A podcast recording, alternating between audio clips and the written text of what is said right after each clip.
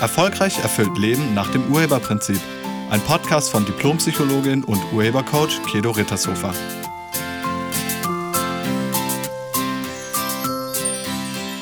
Hallo, herzlich willkommen und schön, dass du da bist. In der heutigen Podcast-Folge sprechen wir über das Thema Lügen. Wieso lügen wir? Und vielleicht hast du heute schon gelogen. Sehr wahrscheinlich hast du heute schon gelogen. Oder du wirst es auf jeden Fall noch machen. Denn Wissenschaftler schätzen, dass Menschen bis zu 200 Mal am Tag lügen. Und zwar aus den unterschiedlichsten Gründen. Wir lügen schon, wenn uns jemand fragt, wie geht's dir?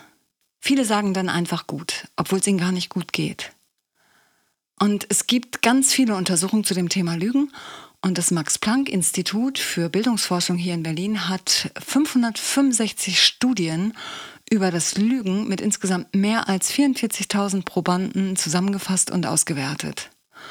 Und es ist wirklich spannend, was dabei rausgekommen ist. Nämlich demnach lügen 42 Prozent aller Männer und 38 Prozent aller Frauen in unterschiedlichen Situationen.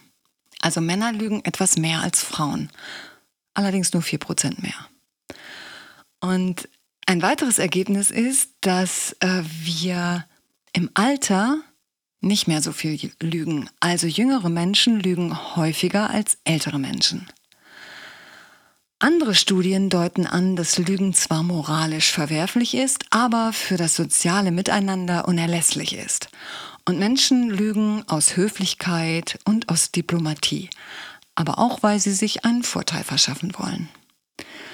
Wir unterscheiden in unserem Sprachgebrauch drei Arten von Lüge. Da gibt es zum einen die soziale Lüge. Die soziale Lüge dient dem Wohl des Belogenen. Also auf die Frage der Ehefrau, sehe ich irgendwie dick aus, kommt die Antwort, nein, du siehst überhaupt nicht dick aus.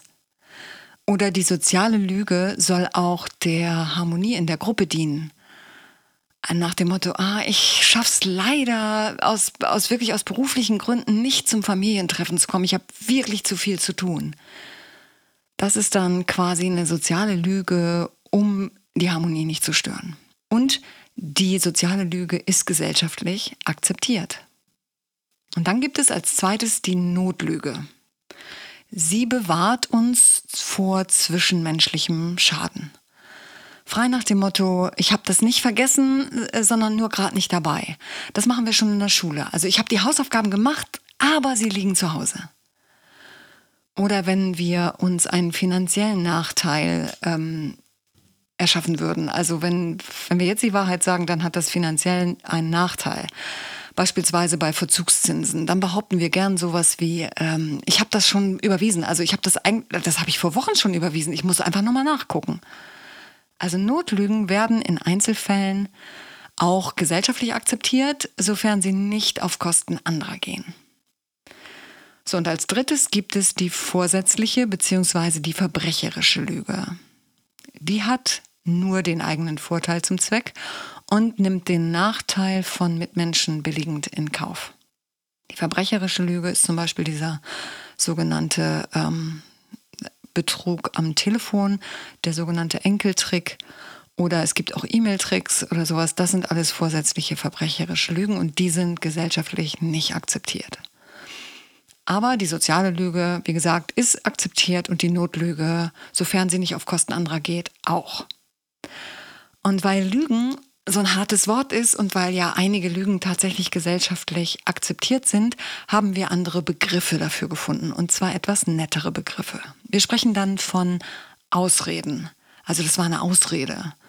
Oder ja gut, ich habe das ein bisschen beschönigt.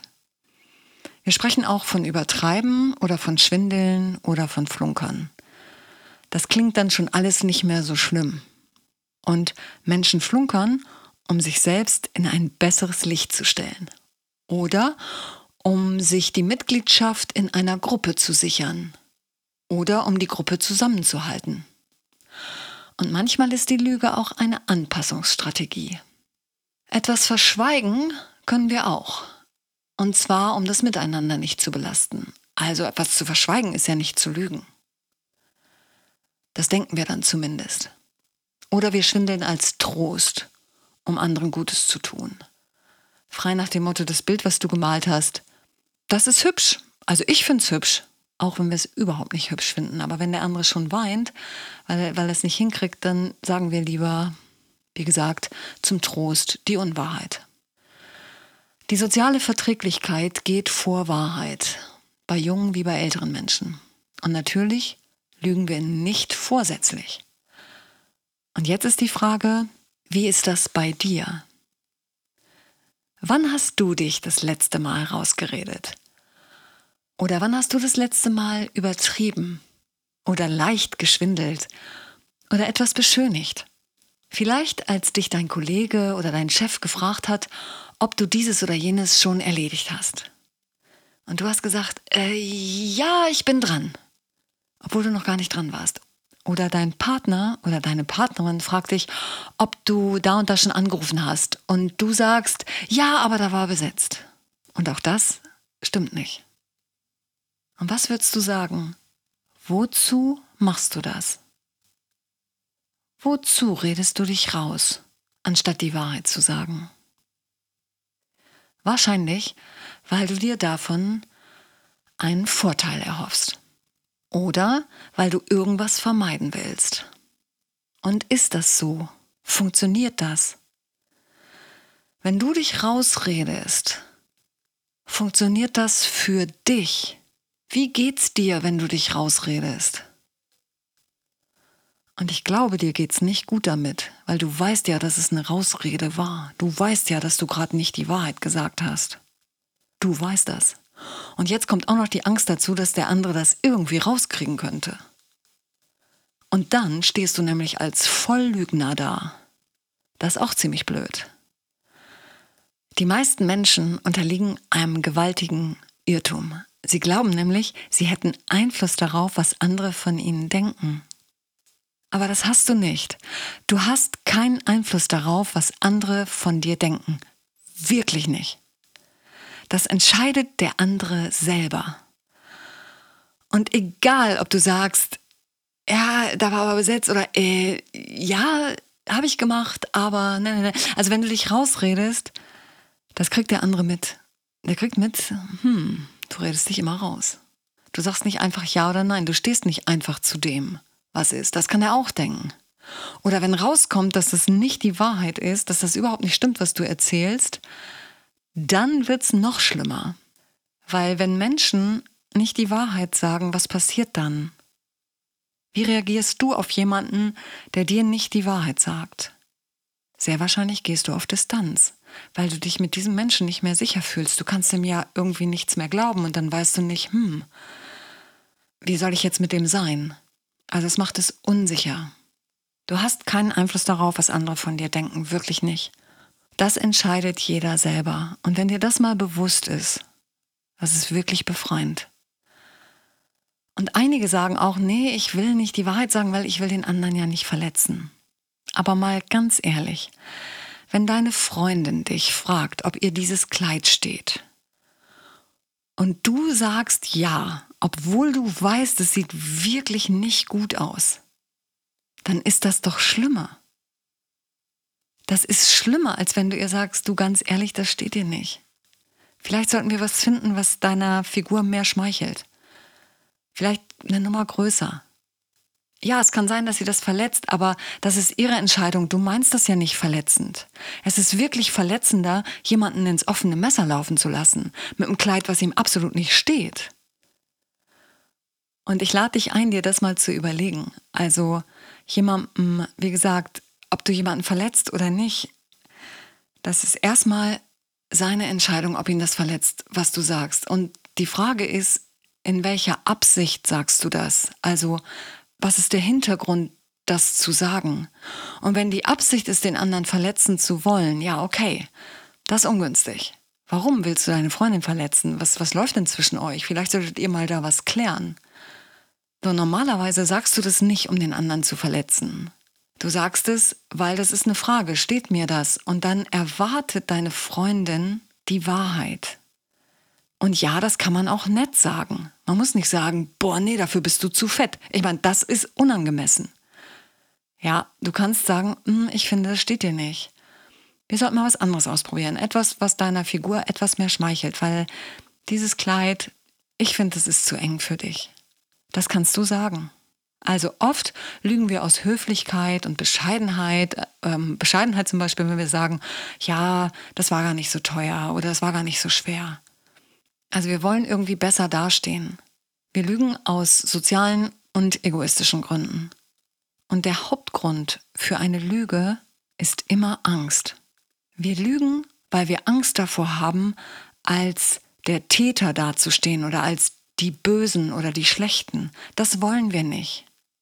Und wir belügen uns sogar selbst. Und erst wenn dir bewusst wird, was du da machst und welche Konsequenzen das hat, also erst wenn dir der Preis vom Lügen bewusst ist, dann kannst du das verändern. Wenn du gelogen hast, der Preis ist immer, dass du jetzt in der Angst lebst, dass herauskommt, dass du gelogen hast.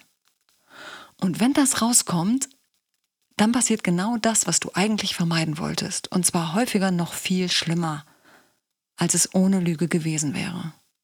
Erst wenn dir das bewusst wird, kannst du das ändern. Und nochmal, die Konsequenz von einer Lüge ist immer, dass Menschen auf Distanz gehen. Weil Lügen kommen raus. Außerdem muss man sich wahnsinnig viel merken, wenn man lügt. Und das, was man befürchtet, ist echt nur rausgeschoben. Also ich lade dich ein, dir mal bewusst darüber zu werden, was passiert, wenn du lügst in der letztlichen Konsequenz. Und wenn du Kinder hast, dann ist es so, dass die sich das Lügen bei den Erwachsenen abschauen.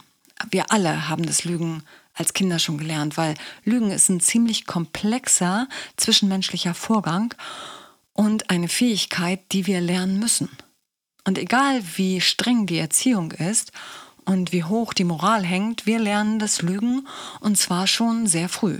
Also kleine Kinder sagen das, was sie für die Wahrheit halten, einfach gerade raus. Und dann wird ihnen irgendwie gesagt, das sollen sie nicht machen. Frei nach dem Motto, die erzählen bei den Nachbarn, ja, meine Eltern streiten sich oft. Upsi. Dann wird dem Filius erstmal gesagt, um, das solltest du besser den Nachbarn nicht sagen. Also, das geht dir nichts an ähm, sag lieber, dass bei uns alles gut läuft. Also wir fordern sogar unsere Kinder dazu auf, nicht die Wahrheit zu sagen. Und im Alter von zwei bis drei Jahren beginnt bei Kindern die Schummelei. Und je älter Kinder werden, umso häufiger lügen sie. Im Alter von zwei Jahren flunkern rund 20 Prozent der Kinder. Äh, mit drei Jahren sind es 50 Prozent und mit vier Jahren 90 Prozent. Zu diesem Schluss kam eine Studie von 2010 äh, von der Universität in Toronto. Also die haben das untersucht. Und nochmal, Kinder lernen das Lügen von den Erwachsenen. Denn alle Erwachsenen lügen und die Kinder schauen zu. Wir alle lügen. Wir lügen, dass sich die Balken biegen, wenn es die soziale Situation verlangt. Aus Höflichkeit, um die Gefühle anderer nicht zu verletzen, um ihnen Kummer zu ersparen oder weil die soziale Regel, Dankbarkeit zu zeigen, höher wiegt als die Moral, ehrlich zu sein. Und ob bei einer solchen Notlüge das vierjährige Kind daneben steht oder nicht, spielt keine Rolle. Je älter Kinder werden, umso mehr lernen sie die soziale Kompetenz der Notlüge. Und nicht nur sie einzusetzen, sondern auch sie anders zu werten.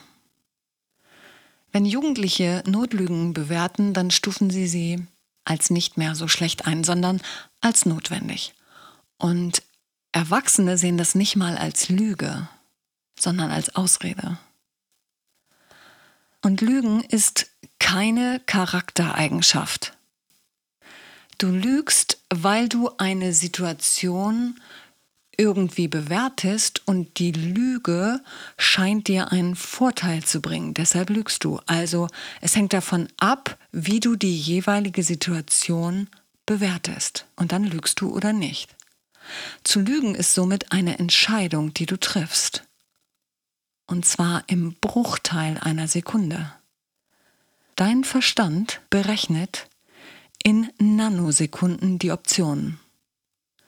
Und das tut er aufgrund von Erfahrungen, die er gemacht hat. Vielleicht wurde er bestraft. Also sprich, du wurdest schon mal bestraft. Und um Strafe zu vermeiden, gilt es jetzt zu lügen. Oder vielleicht hast du beobachtet, dass jemand, der an der Stelle die Wahrheit gesagt hat, einen Nachteil hatte. Und dann ist es klüger, an der Stelle nicht die Wahrheit zu sagen. Das entscheidet dein Verstand in Nanosekunden, also das berechnet er. Und dann, je nachdem, wie die Berechnung ausfällt, so fällt dann deine Wahl aus.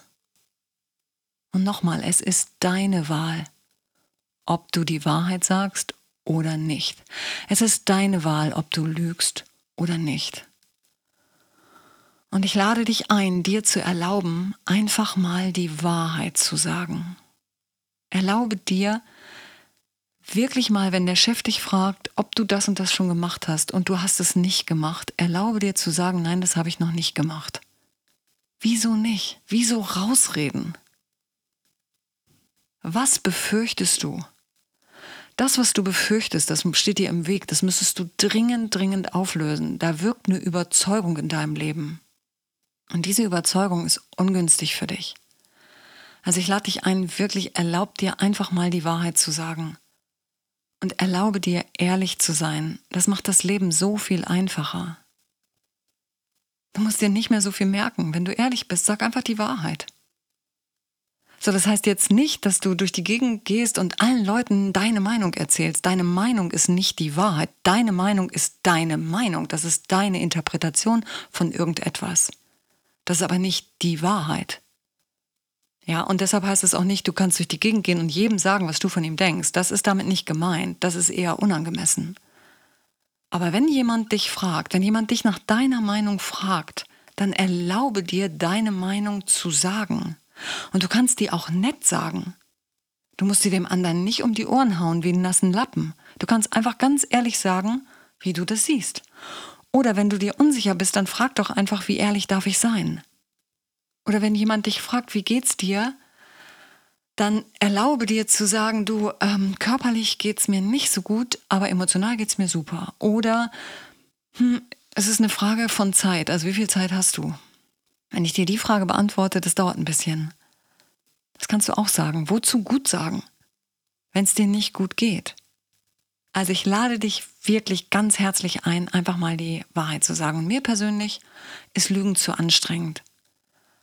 Außerdem möchte ich, dass Menschen mit mir sicher sind. Und das geht nur, wenn man die Wahrheit sagt. Es geht nur, wenn sie sich auf mich verlassen können.